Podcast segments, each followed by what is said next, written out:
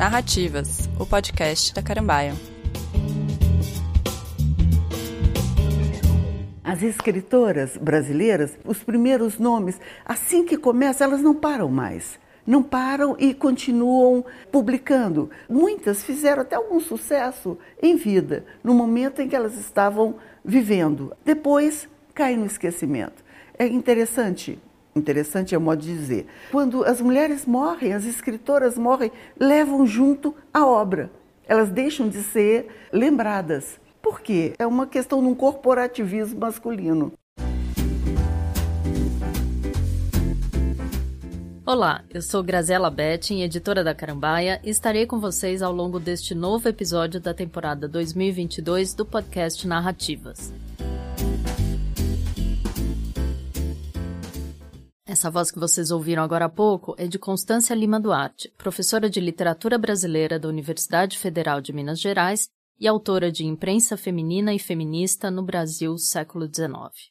A Constância é uma das principais referências no Brasil para pensarmos a literatura de autoria feminina e o feminismo no país. Isso porque, ao longo de toda a sua sólida carreira, ela pesquisou e se dedicou a estudar autoras e obras escritas por mulheres que, se não foram de grande destaque na nossa produção cultural, ficaram marginalizadas a ponto de terem seus méritos reduzidos. Aliás, ela acaba de lançar seu novo livro, Memorial do Memoricídio Escritoras Brasileiras Esquecidas pela História, que saiu pela editora Luas.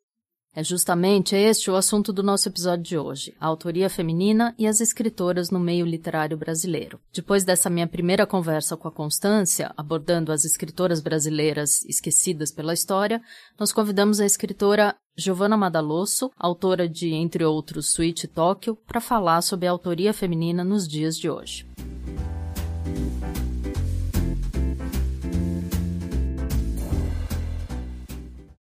É bem evidente que o nosso cânone literário é composto majoritariamente por homens brancos e figura das elites nacionais. Basta pensar os nomes que figuram como referências nesse campo. José de Alencar, Monteiro Lobato, Euclides da Cunha, Graciliano Ramos e muitos outros. Existem, é claro, exceções, mas os nomes são poucos. Isso posto, quando lemos textos como os de Júlia Lopes de Almeida, Maria Firmina dos Reis, Ercília Nogueira Cobra e Carolina Maria de Jesus, por exemplo, sempre surge uma questão. Será que as mulheres não escreveram literatura ao longo da nossa história? Sabemos que não. Seus textos, então, não foram lidos em sua época? E, no limite, por que essa marginalização teria ocorrido e ainda ocorre em nosso país?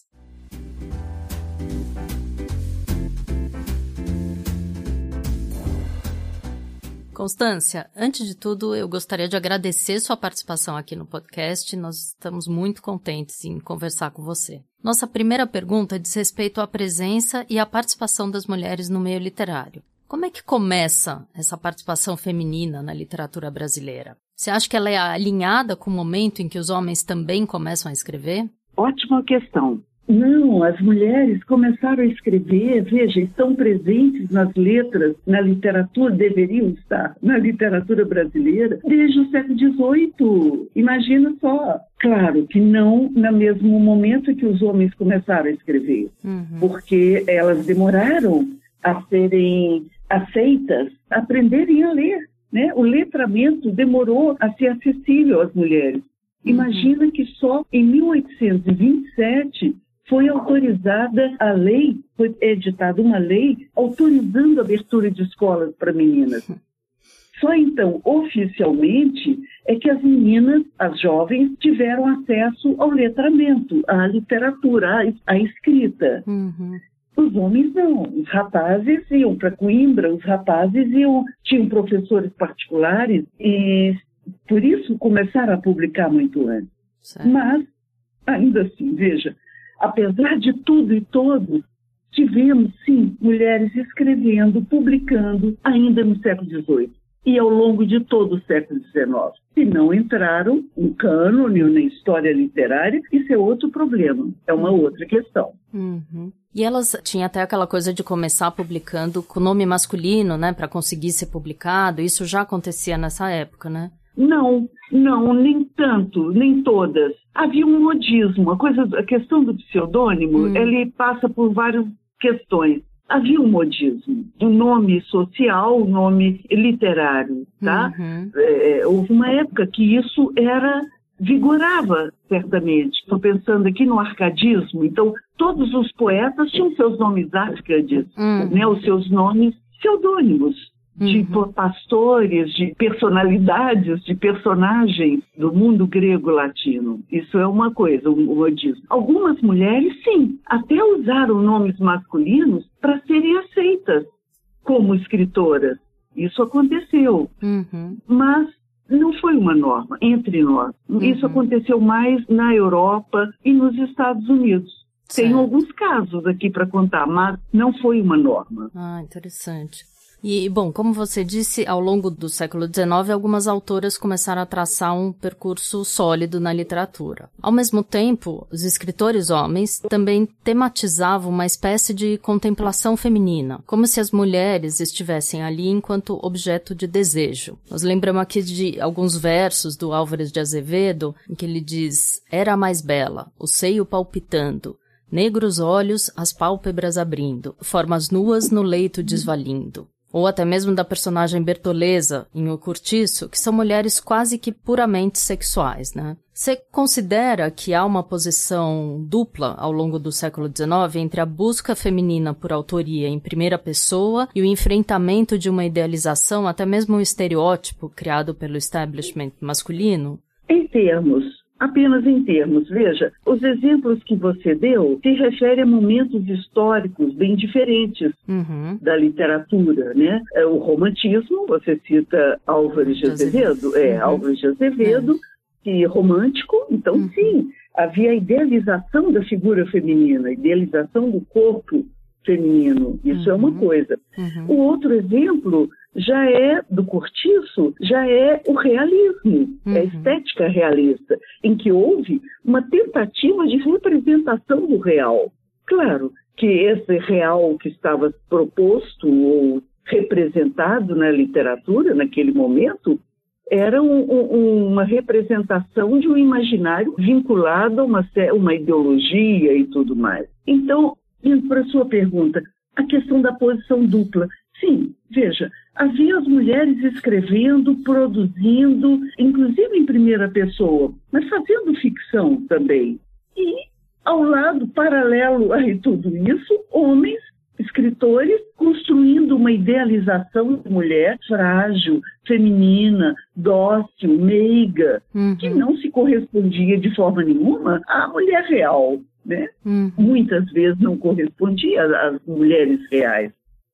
Então, sim, poderíamos ver dessa forma, que haveria no século XIX essa postura dupla, né? esse olhar duplo, essa vertente. Uma que os homens construíram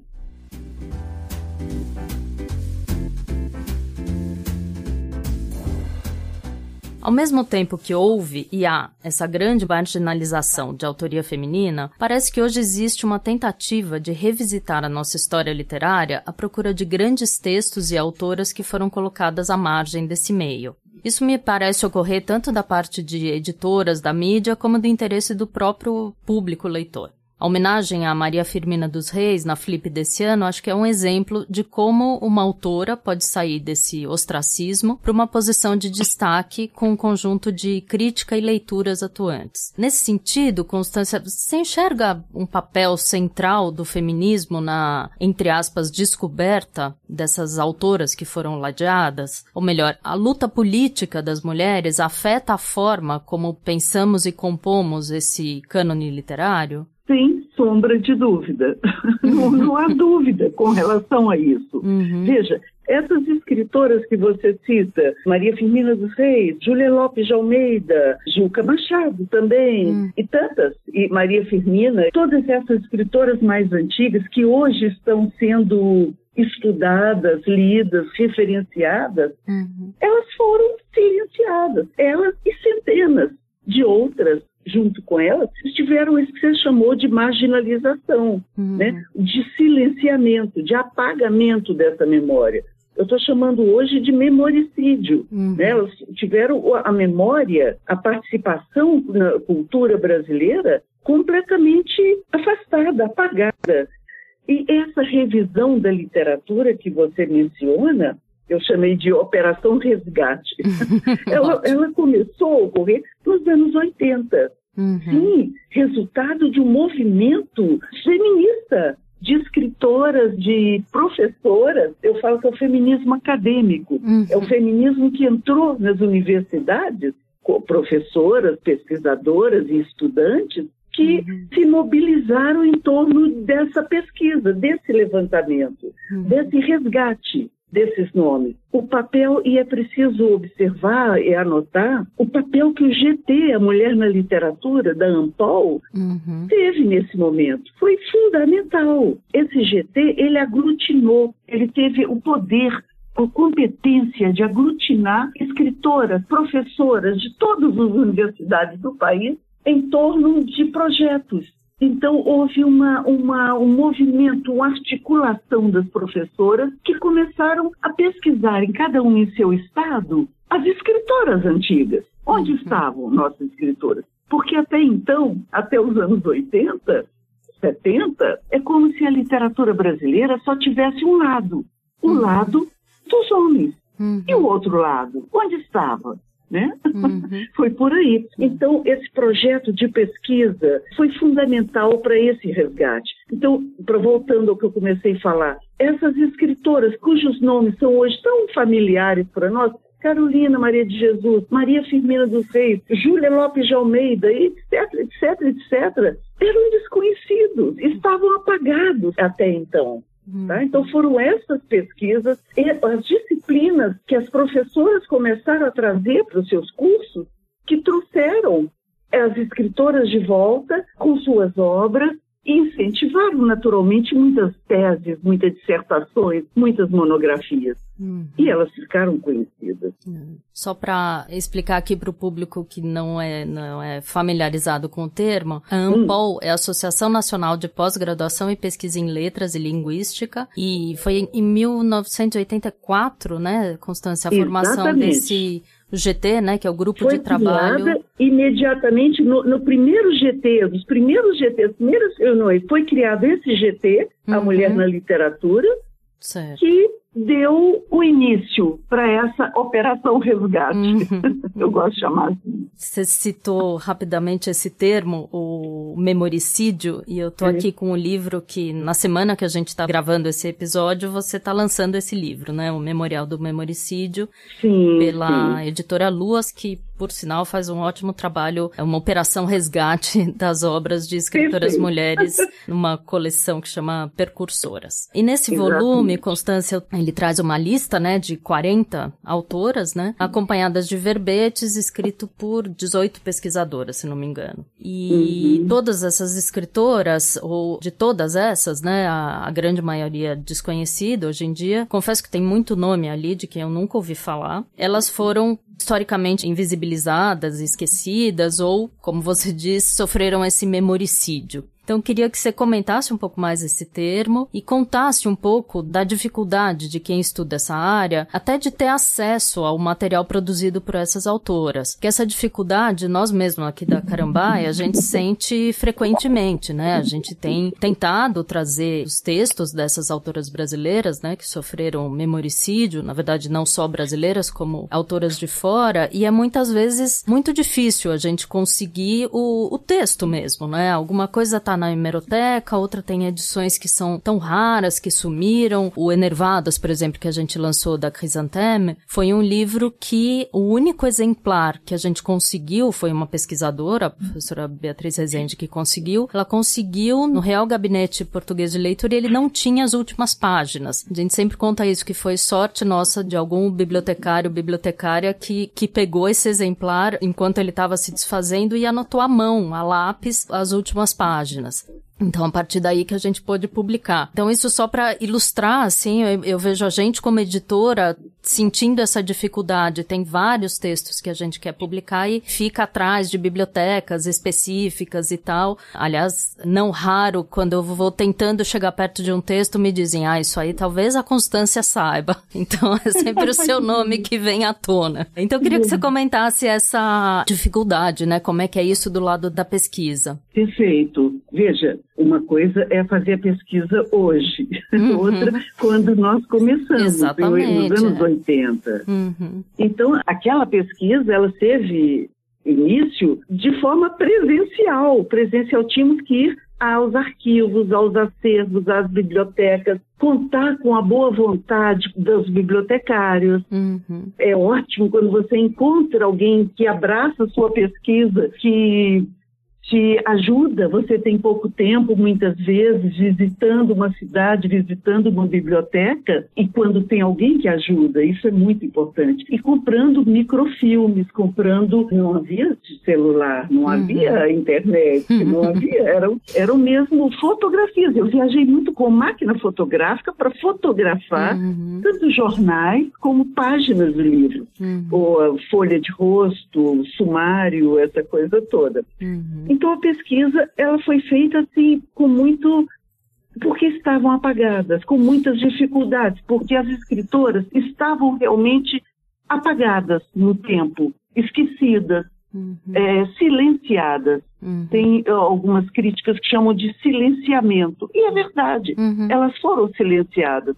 Eu gosto do termo memoricídio, porque ele é mais forte ainda. Né? O memoricídio é o assassinato da memória, hum. é, o, é, o, apagamento proposital, intencional de uma memória. Hum. Havia uma intenção em apagar. Porque, veja, os escritores, foi naquele tempo em que os homens dominavam todos os espaços de poder. Uhum. Eles estavam nas tipografias, no governo, eram os filósofos, professores, governantes. Quando iam fazer uma antologia, por exemplo, ou escrever um dicionário, um verbete para um dicionário bibliográfico, eles esqueciam, deixavam de lado suas contemporâneas. Uhum. Isso é muito significativo. Né? Isso a gente tem inúmeros exemplos. Então é por aí. Eu acho importante dar voz a essas mulheres, tirá-las do escuro, da escuridão em que elas foram colocadas, deste apagamento. Isso é muito importante, porque é a nossa história. Hum. Nós estamos recuperando, estamos completando a literatura brasileira. Se eu disse antes que tínhamos apenas um lado né? O cânone é todo masculino, é branco, é, é da elite. Podemos mostrar que ele tinha uma outra voz, uma outra dicção, a dicção feminina, uhum. uma voz feminina.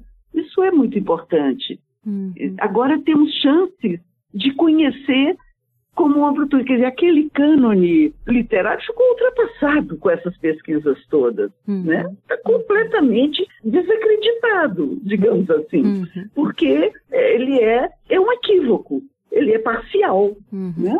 Não, eu tô pensando o, o, que eu gosto dessa ideia, desse apagamento de memória intencional, porque a gente pensa que essas autoras, eu não tô falando em termos de comparação com quanto vendiam os homens ou não, mas elas eram eram obras que circulavam, né? A Júlia Lopes de Almeida, ela publicou vários livros, a Crisanteme também, que a gente contei toda essa dificuldade de conseguir um romance dela, ela tem dezenas de livros publicados, né? Assim como a mãe dela, Carmen Dolores, enfim, essas mulheres, elas tinham um público, né? Eu acho que isso torna ainda mais, mais grave a gente pensar que isso se apagou depois, né? Exatamente. Júlia Lopes publicou mais de 30 anos. Ela foi responsável por uma crônica no jornal O País, que era o principal da corte do Rio de Janeiro hum. e que circulava em muitos estados, nas principais capitais. O País. E ela escrevia todo domingo um dia nobre, uma crônica nobre.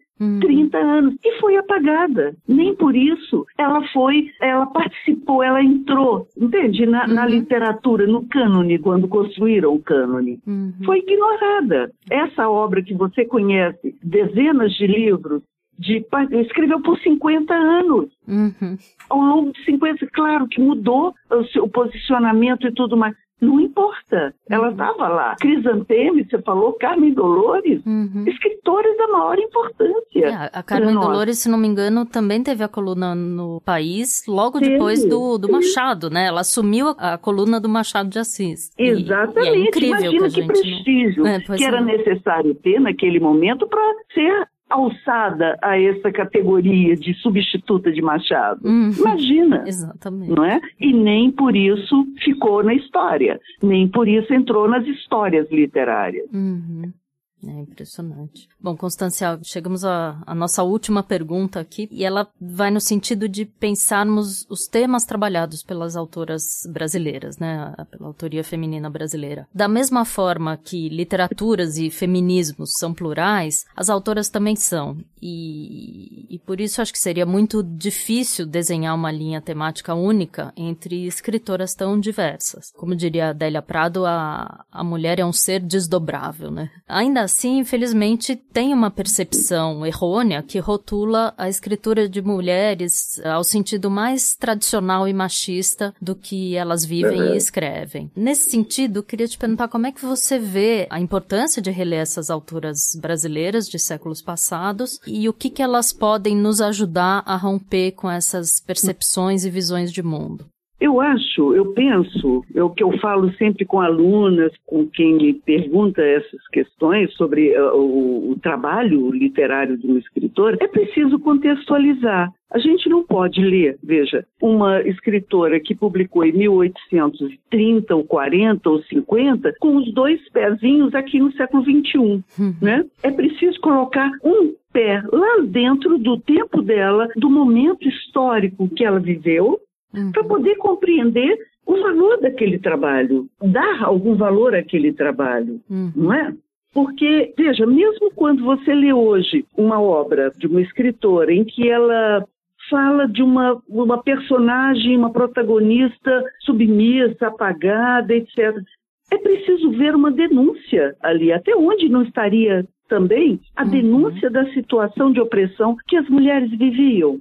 Exatamente. Eu vejo isso em muitas personagens daqueles romances, daquele tempo, de muitos contos. Uhum. Então, é, era uma sutileza, sabe? A escritora fala do seu tempo, da mulher do seu tempo, de si, uhum. de si própria, com essa sutileza que é preciso a gente compreender, a gente é, perceber, tirar esse essa sombra. Agora, com relação ao desmerecimento da literatura de autoria feminina, isso se deve muito principalmente à crítica literária. Uhum. Porque, como eu disse, começaram a aparecer quando não tinham mais como negar a presença da mulher na literatura, né, lá pelos anos 30, imagina, anos 30 do uhum. século XX, aí sabe, não podiam negar um valor de uma Cecília Meirelles ou de uma Raquel de Queiroz, uhum. dentre outras, naquele momento, colocaram na, na literatura, sim, começaram a citá-las,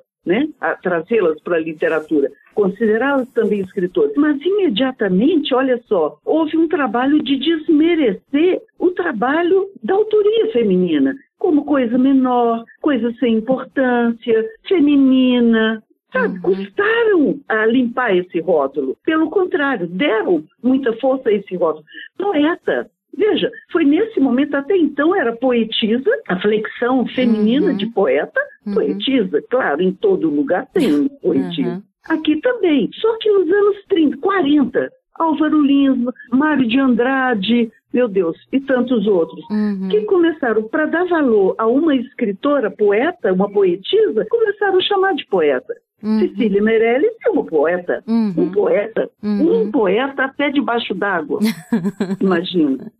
Entende? Quer dizer, veja, é como se poeta, um poeta, todos os poetas fossem bons e toda uhum. poetisa ruim. Então a, poesia, a poetisa, mais ou menos, era poetisa. A poetisa que eles consideravam melhor, tinham que reconhecer que era melhor, virava poeta para eles. E muitas, veja, e aí não, não, não nego o fato de muitas poetisas se auto-intitularem poetas, né? Uhum. Porque queriam ter valor. Claro. Se o valor estava em ser poeta, ora, me uhum. deixa ser poeta também. Uhum. Eu vejo assim, então tudo bem, tudo bem. Mas foi um trabalho, um trabalho arquitetado, sabe, da crítica literária em chamar, rotular as boas poetisas de poetas. Uhum. Isso ocorreu nos anos 40, 30, 40, uhum. quando não havia mais como negar a presença de grandes poetisas entre uhum. nós. Uhum. Queria agradecer demais a sua Posso, colaboração. Queria completar, Graziela, claro, claro. se você me permite. Não tem. Completar a questão do memoricídio do livro. Sim, sim. Que você lá. mencionou e uhum. eu passei rapidamente. Fiquei só. Pesqu... Essa pesquisa, os 40 nomes que estão ali, uhum. nossa, tem uma centena. Eles uhum. foram escolhidos dentre uma centena, pelo menos, de nomes, uhum. tá? de escritoras, de poetisas, grandes poetisas. Uhum. E já estamos no segundo volume, organizando o segundo. Ah, a mesma coisa, tem dezenas, muitas dezenas. Conseguimos fechar em 50 porque é preciso ter um número fechado. Uhum. Não dá para não ter fim, porque é muita escritora que precisa ser lembrada, uhum. ser é, é, tirada desse esquecimento, desse memoricídio, uhum. sabe? Resgatar essa escritora e dar o valor, que reconhecer o valor que elas têm. Que é imenso e ainda tem muita coisa a vir por aí, né? Tem. Parabéns tem, pelo trabalho. Vamos ficar atentos aqui ao, ao volume 2 desse livro e seguimos com a pesquisa e com essa vontade de, de recuperar essas autoras. Constância, muito, muito obrigada. obrigada. Foi um prazer. Eu que agradeço. Conversar. Obrigada, Graziela. Obrigada, Clara e todos que fazem a editora. E é um prazer. Foi um prazer estar com você.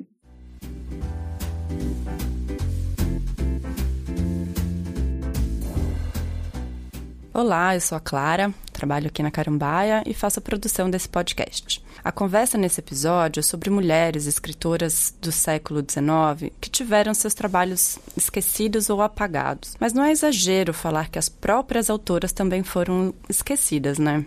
Algumas delas têm tido seus trabalhos recuperados por editoras, como a própria Carambaia, que publicou os livros da Ercília Nogueira Cobra, Júlia Lopes de Almeida e da Crisantem.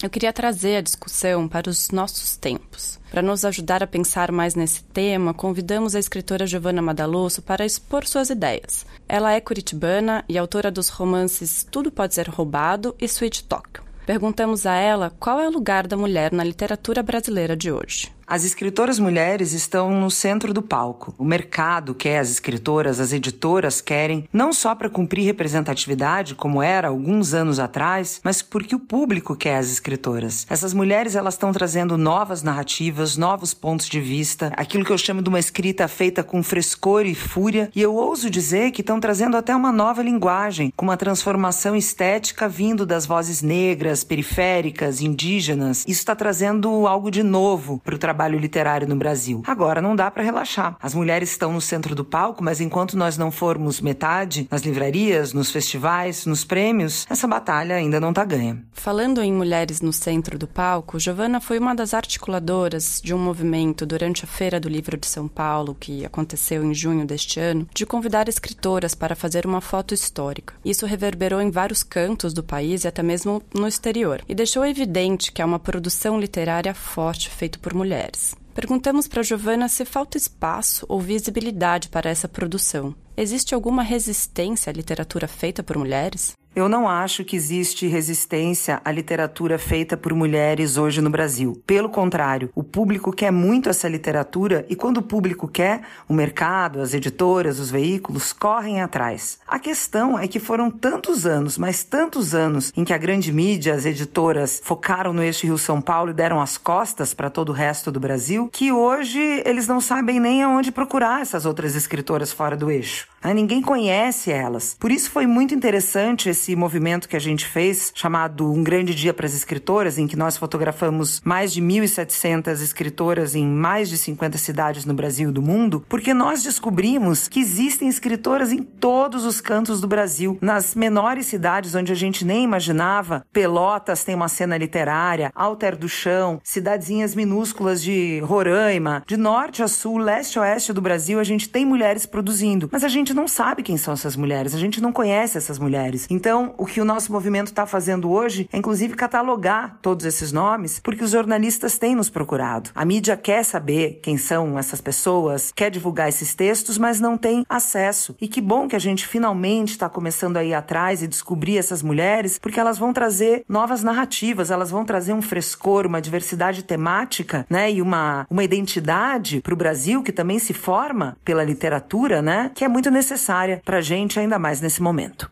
Agradecemos a Giovana Madaloso na participação do nosso podcast. E agora o Ronaldo Vitor, editor de conteúdo da Carambaia, vai falar um pouco sobre algumas obras que citamos durante essa conversa.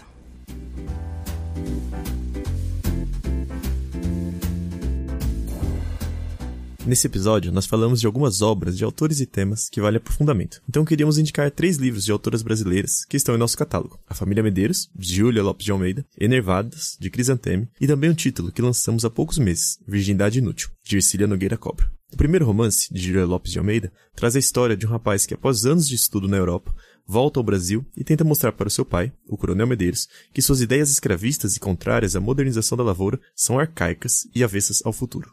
Frente ao descaso paterno, o protagonista se aproxima de Eva, uma prima com ideias semelhantes às suas, especialmente no que trata do fim da escravidão. Escrito por uma mulher abolicionista e feminista, ainda no século XIX, a família Medeiros é um retrato importante para compreender o Brasil do século XIX, bem como seu legado para os dias de hoje.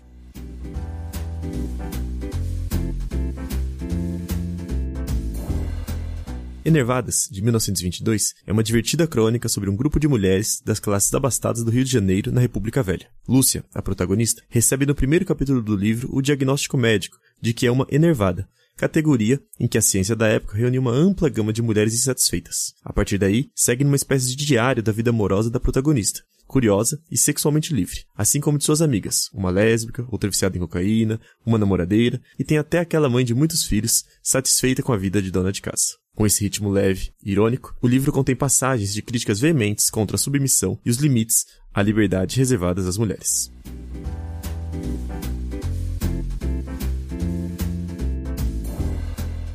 Já a Virgindade Inútil, novela de uma revoltada, é um romance que mistura sátira, drama e excelente argumentação sobre problemas sociais. Líbilo feminista contra a dominação patriarcal, a obra gerou tamanho impacto em seu lançamento que provocou escândalo em diferentes contextos da própria família da autora, até a igreja e o Estado Novo.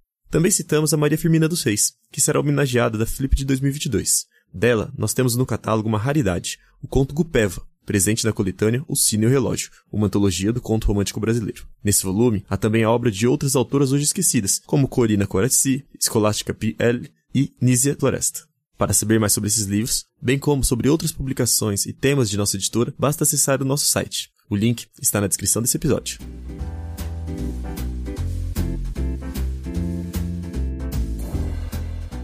Nós também estamos nas redes sociais, com Instagram, Facebook, Twitter e mantemos um canal no Telegram. Para você receber informativos sobre os nossos lançamentos, descontos e promoções, basta se inscrever em nossa newsletter. Entrando no nosso site, você logo vai ver o campo para inserir o seu e-mail.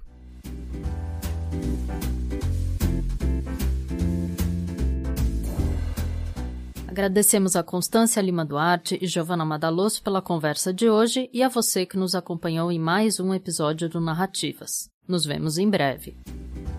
Este episódio de narrativas contou com produção de Clara Dias, pesquisa e roteiro de Ronaldo Vitor. Foi gravado no estúdio da Central 3 por Gil Mendes e teve edição de Domênica Mendes.